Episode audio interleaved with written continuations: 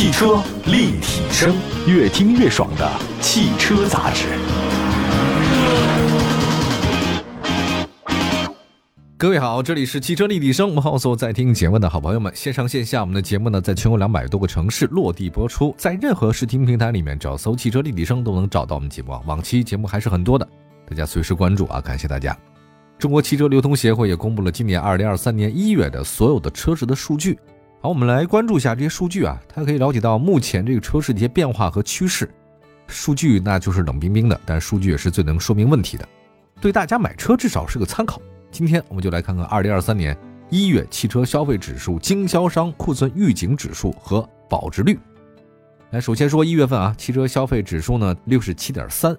那今年年初持续三年的疫情啊，在春节前是收尾了，啊，大家现在购车或者说是消费的意愿应该是比以前强，的信心呢也在恢复，所以这个对汽车买卖呢应该是很好一件事儿。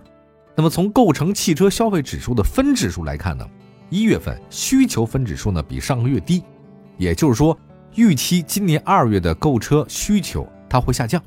那怎么理解呢？我这么分析的。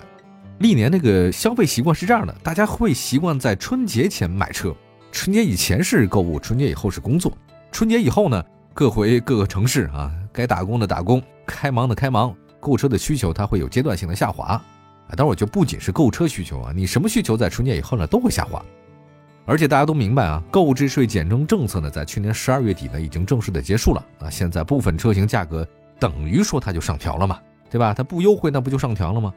那这个优惠收窄了，现在急着买车不是一个特别好的时间。我们再来看一月份啊，还有个叫做入店分指数。这个入店分指数啊，一月份的指数比上个月高，就是比去年十二月高。这个指数的意思就是，大家呢会预期在二月份入店购车的人会多一点。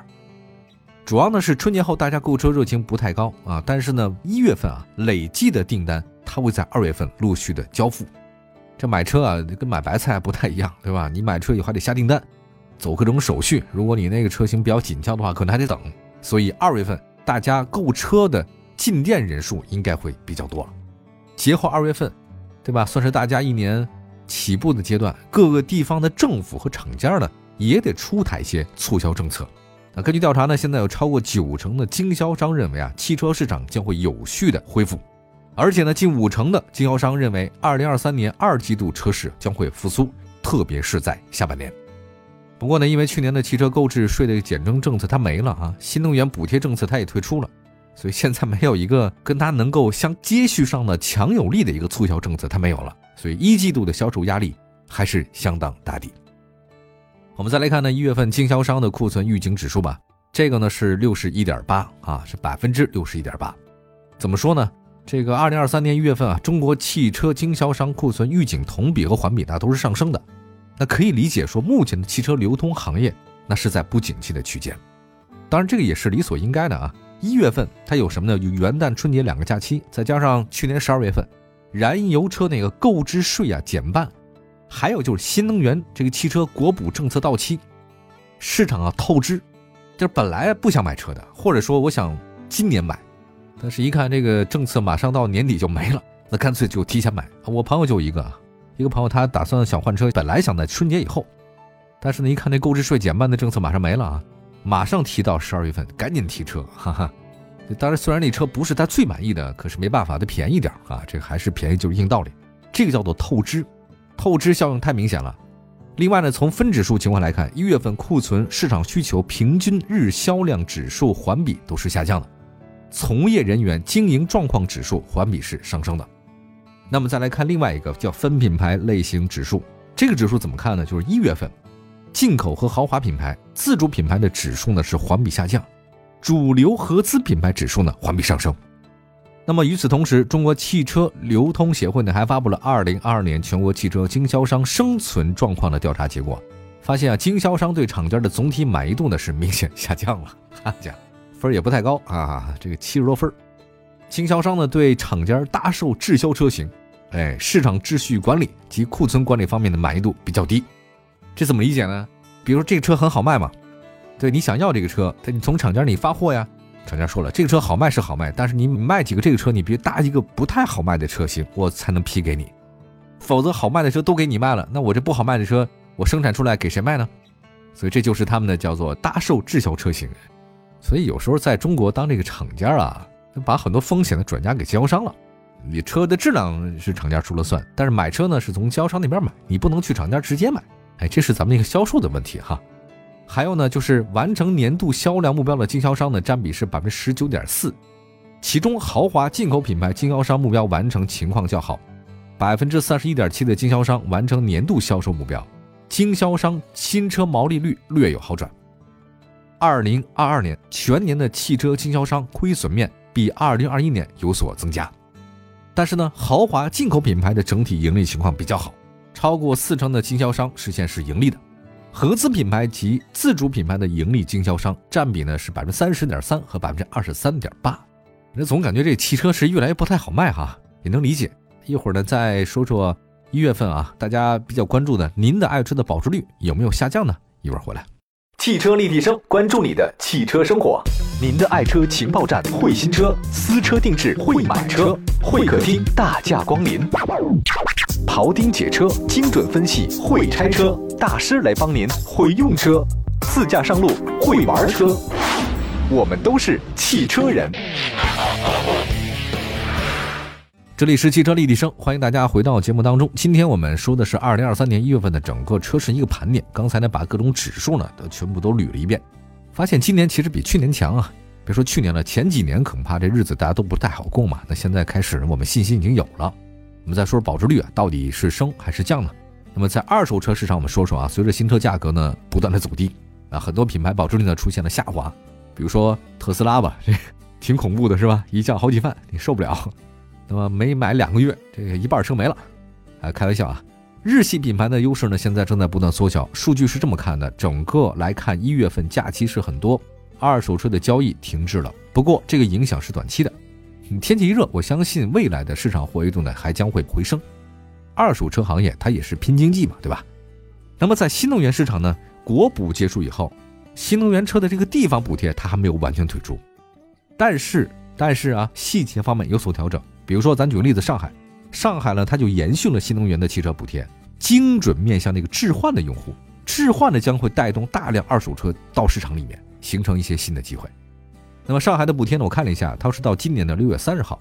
那么在市场上呢，低价车型呢现在非常的活跃，这为什么呢？主要是在春节期间，二手车的交易它就暂停了，而且新年之后的行情啊，它有变化。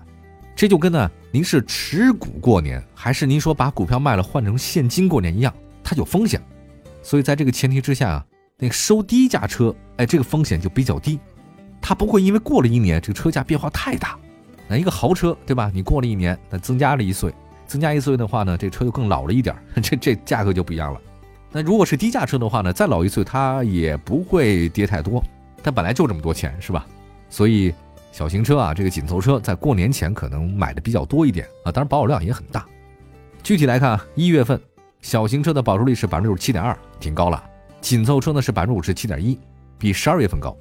中型车保值率呢是百分之六十一点五，中大型车百分之六十六点四，小型 SUV 百分之五十七，紧凑 SUV 百分之六十点一，中型 SUV 呢是百分之六十一点四，中大型 SUV 呢百分之七十点七，MPV 呢是百分之六十四点六。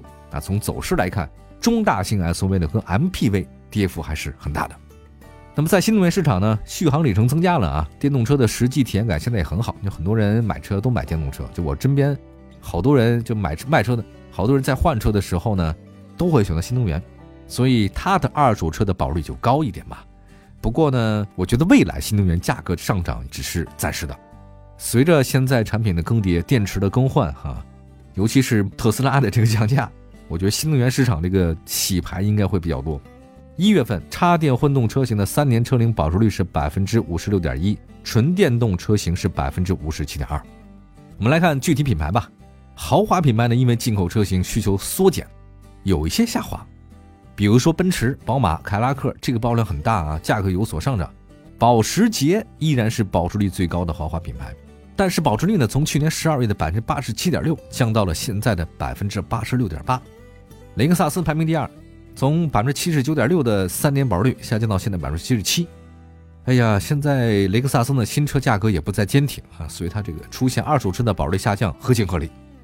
奔驰一月份的保值率呢百分之七十，相比十二月微增。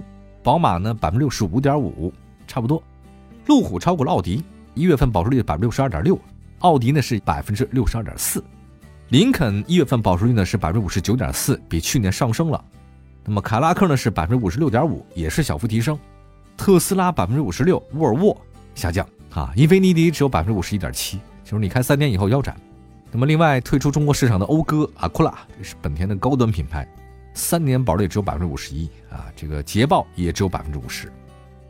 哎呀，确实这些二线豪华品牌日子也不太好过啊。这主要是买了车三年以后呢不值钱了。那么在主流海外品牌阵营呢，日系的两田二手车这价格呢是大起大落，就跟股票差不多。去年的个别月份呢曾经出现过非常高的这个价格啊，但是今年的理性多了哈。丰田原本有优势的 SUV，现在有竞争者了。韩系、美系的新车很多，二手车交易都很频繁。某种程度上来说，三年保值率现在韩系车超过大众了啊。我们来看一下数据啊，丰田品牌一月份保值率百分之七十一，相比十二月的百分之七十六点六下滑非常明显。本田从十二月的保值率百分之七十点四下降到百分之六十七点九。吉普的一月保值率呢是百分之六十四点六，三菱是百分之六十二点三，马自达百分之六十点八。这个三个品牌都有所上涨，但涨得不大。吉普的品牌涨幅比较高，这个是不是因为它退出中国市场有关系啊？车少了。起亚的一月保值率呢百分之六十点四，这个表现很稳定。其实起亚这车呢很皮实耐用啊，维修也这价格也挺低的，二手车挺受欢迎。日产一月份保值率呢百分之六十点四，现代和别克呢都是百分之六十点二，福特百分之六十点一。那大家呢往往可能认为比较保值的大众。保值率不高啊，三年保值率仅仅是百分之五十九点五，斯柯达更低了，百分之五十八。那么大众保值率为什么这么低呢？据说呢是跟它终端优惠比较大有关系啊，降价。同时啊，大众的这个维修保养费用也不低，确实深有体会啊。二手车消费者他有所顾忌。那么标致法系车一月份的保值率呢是百分之五十四点四，雪佛兰百分之五十二点一，雪铁龙百分之四十九点二，它这个没超过一半哈。啊那么另外自主品牌的话呢，排名变化比较频繁的，比如说新势力、魏小李啊，这个蔚来和理想都进入前十了。当然，新势力其实它车型真不多啊，可是我发现一个有趣的现象，就是新势力车不多，卖的也不多，但是他买的人呢忠诚度特别高。呃，另外呢，荣威还有比亚迪啊，这个品牌呢混动方面投入很大，收获了不少成果。那保值率呢确实比较高。传奇品牌一月份保值率呢是百分之六十四点六，五菱是百分之六十四点五。这都是第一梯队，长安和理想都超过六成了，确实也不容易啊。理想的保值率能超过六成，比大众都高。领克是百分之五十九，蔚来百分之五十九，哈佛也是百分之五十九点三，名爵百分之五十八点二，超过百分之五十七的还有荣威、比亚迪、吉利。宝骏是百分之五十六点九，奇瑞百分之五十四点六，魏牌和红旗是百分之五十三点九。你就说这三年保值率的话呢，这是自主品牌，基本上都是百分之五十以上。主要是我也觉得去年十二月份嘛，购置税减半这事儿呢没了，再加上一些新能源的国补退坡，所以大家拼命买车啊，导致一月份整体啊大家买不动了，透支了很多品牌出现销量下滑，那不少呢有购车意向的消费者呢他开始观望，我们也看一看吧，未来会不会有新的这个促销政策推出来？根据以往惯例呢，其实每年的第一季度它也不是说一年当中车价最低的时候，听众朋友们可以多关注一下未来的汽车走势。好的，感谢大家收听今天的汽车立体声。好的开始是成功的一半，春天快乐啊！一年咱都兴兴旺旺、健健康康的。明天同一时间我们不见不散，拜拜。